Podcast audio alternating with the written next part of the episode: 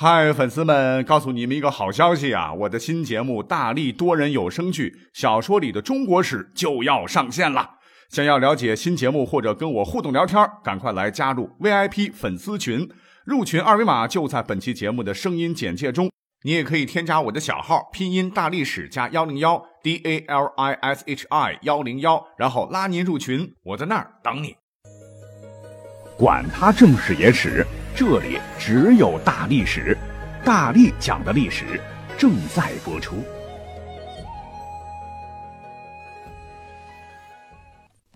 大家好，欢迎收听本期节目。今天呢是二零一六年的最后一天了哈。今早呢看到一条新闻啊，我觉得对于明天，也就是二零一七年的一月一号来讲啊，蛮有趣。文章开头呢引用了一首歌啊，歌词是。多希望世界给我多一分钟，多一秒钟，让我好好再爱你。嗯，不过文中说了，歌词里曾苦苦哀求的这一秒钟，真的可以实现了，因为二零一六年还真的多出了一秒，而这多出的一秒哈，将会在格林尼治时间十二月三十一号二十三时五十九分之后，通过增加闰秒来实现。什么是闰秒呢？就是为了保持和协调世界时或者接近于世界时的时刻。由国际计量局统一规定，在年底或年中，也可能是在季末，对协调世界时增加或减少一秒的调整。听起来有点云里雾里啊！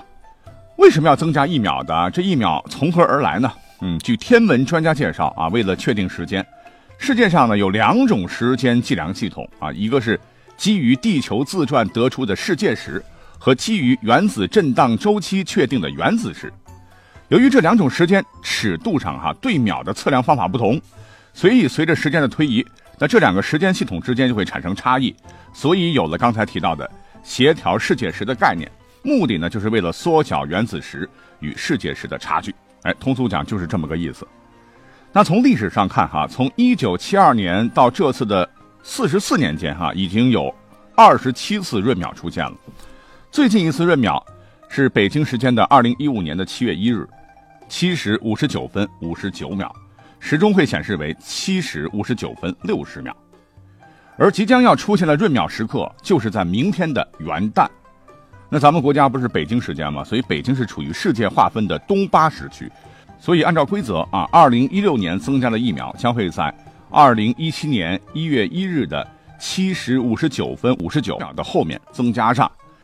再往简单里说，我们都知道时间呢。是小时、分钟、秒这三个数字的排列嘛？平时我们看电子表，都是秒数五十九变成零零，然后分数五十九直接跳成零零。而这一次不一样哈，会出现七时五十九分六十秒这样的现象，然后呢才会变成八时零零分零零秒。那说了这么多，不知道您听明白没有哈？我已经尽力了哈。不过话又说回来啊，一秒钟。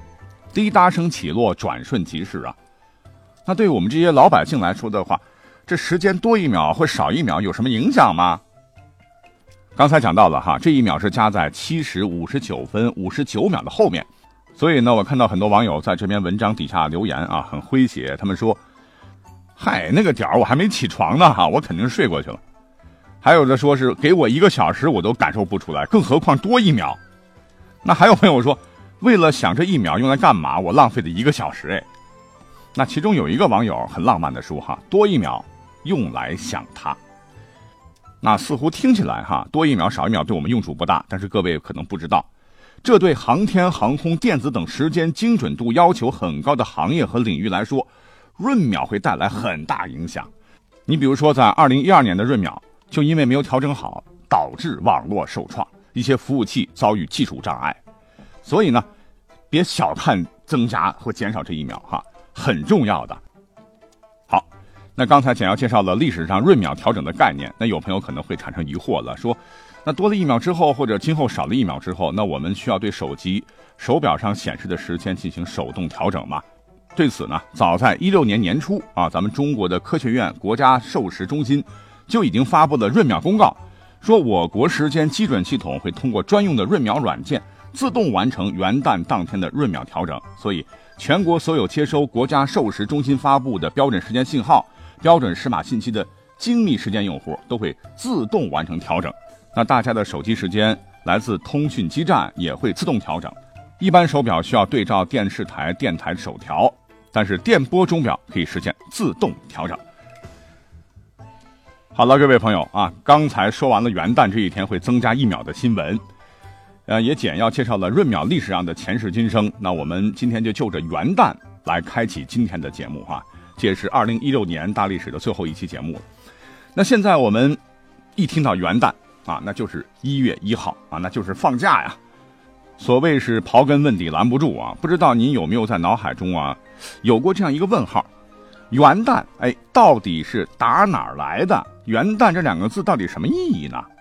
首先要告诉各位，元旦的最早由来并不是在咱们国家啊，而是在古埃及。怎么回事呢？哈，大约是在公元前五千年左右。古埃及人的生活方式已经由游牧变成了农耕，定居在尼罗河两岸。那他们的农业能否收成好啊，与尼罗河发洪水有很大关系。你想，别的地方一听说洪水来了，那就是闻之色变呐。可是，在古埃及，好事啊是天神的馈赠，因为每年七月中旬啊，受东非高原季风降水的影响，世界第一长河尼罗河水位开始暴涨啊，大水就会淹没。河流两岸的谷地平原，而到了秋天，尼罗河的水退回河床了哈，浸泡数月的土地就会留下一层肥沃的淤泥，而正是这层淤泥，使得精耕农业得以实现，也支撑着古埃及的繁荣与发展。所以说，正是尼罗河的洪水泛滥，造就了高度发达的古埃及文明。那古埃及人也很聪明啊，在长期的观察中就发现，这尼罗河泛滥时间它是有规律的。所以呢，他们每次啊都把这个时间记录在竹竿上，从中得知两次泛滥时间大约相隔三百六十五天。同时，他们还发现，当尼罗河初涨的潮头来到今天开罗城附近的时候，正好是天狼星与太阳同时从地平线上升起的时候。于是，古埃及人便把一年的开始定为这一天，这就是元旦最早的由来。那虽然说啊，元旦最早的来源不在咱们国家，但是这两个字的出现啊，确实是咱们国家的土特产。元旦在咱们的汉语当中啊，它是一个合成词，元是开始或第一的意思，旦呢是一个象形字，表示太阳从地面上升起，也通指白天。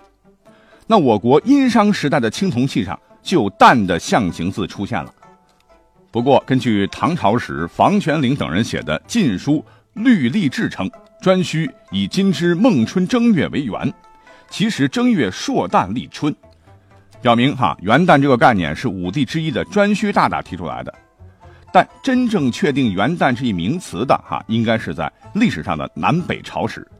当时在南朝有一位文史家叫萧子云，在他的戒雅诗中曰：“四气新元旦，万寿出今朝啊！”从此以后，历朝历代便正式有了元旦。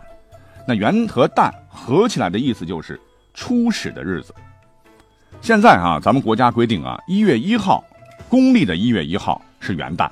啊，其实这是解放以后的事儿了。那历史上历朝历代其实对于元旦的日期的说法是不一致的哈。比如说夏代是以农历正月初一为元旦，商代呢是以十二月初一为元旦，周代是以十一月初一为元旦，秦朝是以十月初一为元旦。直到汉武帝太初元年的时候，当时的科学家有个人叫邓平啊，创立了太初历，把正月初一正式定为元旦。从此呢，从汉武帝起，元旦就是农历的正月初一，就一直沿用到清朝末年。也就是说，在古代哈，春节和元旦其实在同一天，所以呢，历朝历代哈都会在这一天举行庆贺、典仪、祭祀等活动。比如说祭诸神、祭先祖、写门对、挂春联、书写福字、舞龙灯，民间呢也逐渐形成了祭神佛、祭祖先、贴春联、放鞭炮、守岁、吃团圆饭，以及众多的社火等娱乐欢庆活动的传统。在晋朝有一位诗人叫做辛兰，他写了一首诗叫《元正》：“元正启令节，嘉庆照自兹，弦奏万年商，大小同月夕。”啊，就记述了元旦庆贺的情景。跟现在的过春节、过年啊，其实是一个样。那元旦什么时候被定到了公历的一月一号呢？啊，那是自西历传入我国以后才确定的。话说，在公元一九一一年，哈，孙中山先生领导的辛亥革命推翻了腐朽的清朝统治，建立了中华民国。各省呢都派都督代表在南京开会，决定使用公历。为了行夏政以顺农时，从西历以便统计。中华民国元年决定使用公历啊，并规定每年的农历正月初一，也就是元旦为春节，这点不变。但新年第一天那可就改了哈。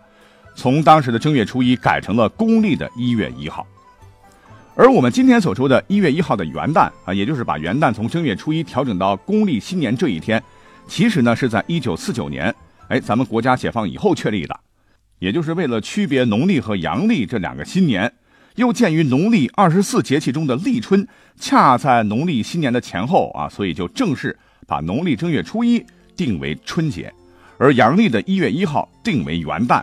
至此啊，元旦才成为了全国民众过大年前的一个欢乐的节日，元旦和春节彻底分开了。那这么看来，啊，元旦确实是咱们中国的土特产，在中国农历中啊，其实它已经使用了四千多年。但是按照现行公历，元旦是一九四九年所定的啊。那随着二零一七年的到来，他还很年轻啊，只有六十八岁而已。